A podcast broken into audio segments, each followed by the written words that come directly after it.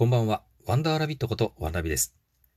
こちらの方では、本当ご無沙汰をしておりました。さて、先日7月4日から降り続きました、あの、大雨、豪雨ですね。梅雨前線の活発化による豪雨。こちらの方、熊本県の方では、人吉熊野熊川、こちらの方がですね、新聞、ニュース、報道等でもよく取り上げられておりましたが、非常に悲惨なですね、えー災害となってしまいました。えー亡くなられた方にはですね、改めてご冥福をお祈りしたいと思います。また私、同じ熊本県におりまして、えー私がいるところはその西側になりますが、天草というところにいます。えこちらの方もなかなか報道等では上がっておりませんが、実は観測史上過去最高の雨、豪雨、こちらの方、降水量ですね。こちらの方を記録しております。時間雨量、そうですね、100ミリ近くあったんでしょうか。3時間雨量が200ミリを超えるなど、天草の方でも床下、それから床上浸水、えーこれが数百件に上りました。えーまた合わせて崖崩れ、それから道路の寸断、えー大変大きな被害が出ております。えこの間、大雨特別警報が出るなど、えー本当にその地域に住んでいる方は本当に不安にさせた豪雨でした。とにかく雨の音が違うんです。ザーッと言うと大きなというか、なんて言うんでしょうね。すごい雨に聞こえるんですけれども、ザーッという音ではなくて、ダーッという、もう本当に地面、これを叩きつけるかのような、地鳴りがするような音がしていました。これが短時間ではないんですね。これが数時間ずっと続くんです。聞いている方もですね、非常に恐怖感に駆られました。で、この中にあって、エリアメールが鳴り響くんですね。あのエリアメール、あのー、4年前になるんでしょうか、熊本地震の時に鳴り響いて、あれ以来すごくその恐怖感を煽る一つの、まあ、アイテムというんでしょうか、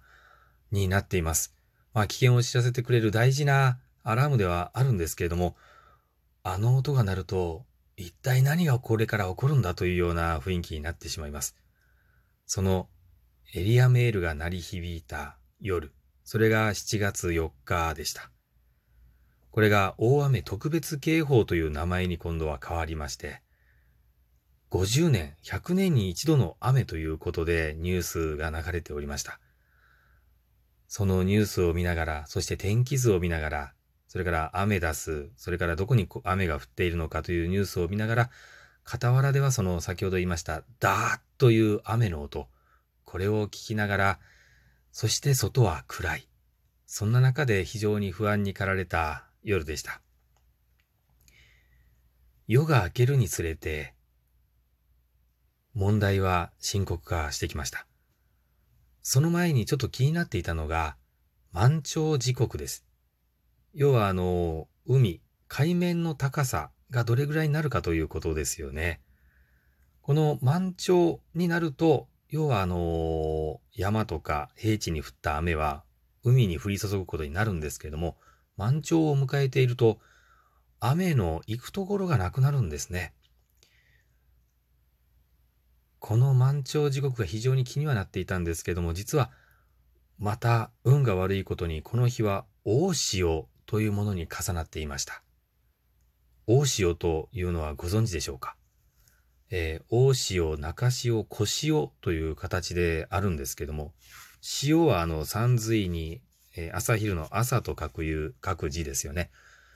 この大潮というのが何なのかというと、ちょうど満月、新月、まあ新月ってあの、お月様が全く見えない時なんですけども、この満月が、まあ、来た時にですね、要は引力の関係ですよね。月が、月と地球が引き合う。その中でその海水も引き合ってしまって、その日はすごく潮っていうかですね、海面が高くなってしまうんです。もちろん逆に潮が引く時にはすごく引いていくんですけれども、満潮になる時はすごく高くなる。これが運悪く朝方に重なってしまったんですね。そして降り続く雨。逃げ先がない雨。これで浸水被害が広がってしまったんです。うーん、なんとも言えませんでしたね。えー、私のもちろん友達、知り合い、親戚、えー、いろんなところが水に浸かっていました。まあ、ただ、えー、救われたのは、えー、人命に何事も被害がなかったと。この点においては非常に天草の方は助かりました。生きてさえいればどうにかなる。まあ、被害に遭ったところはですね、もう死にたいぐらいだというお気持ちの方もいらっしゃるんじゃないかと思うんですけれども、それでも生きてさえいれば、きっとどうにかなるんだと思います。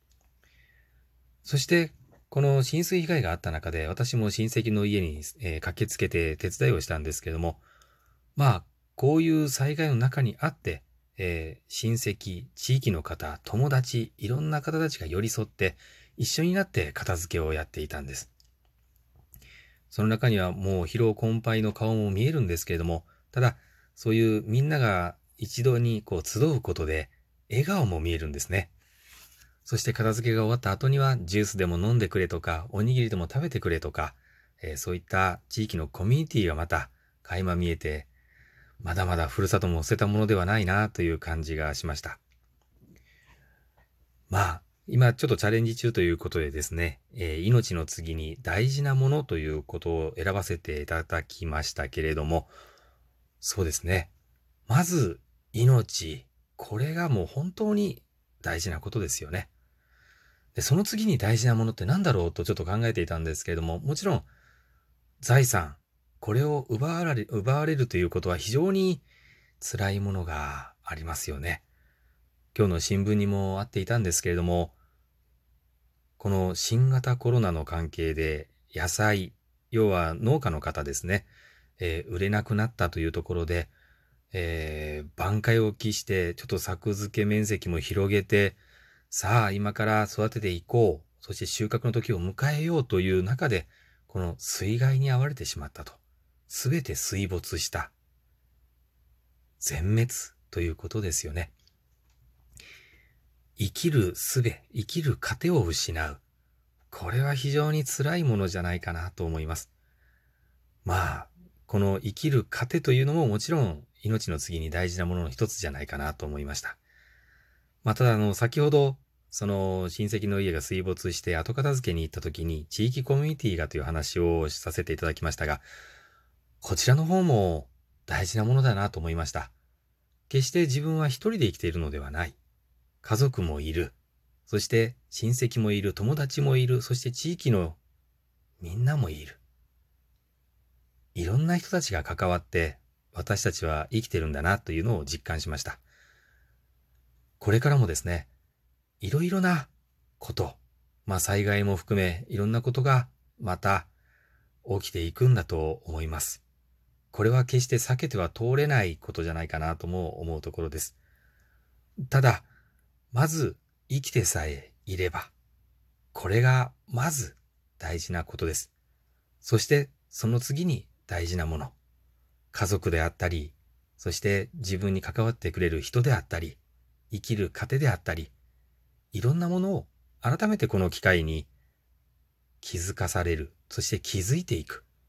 そして気づくことでそれをまた改めて大事なものだと思えるようになる。これがきっと大事なことかもしれませんね。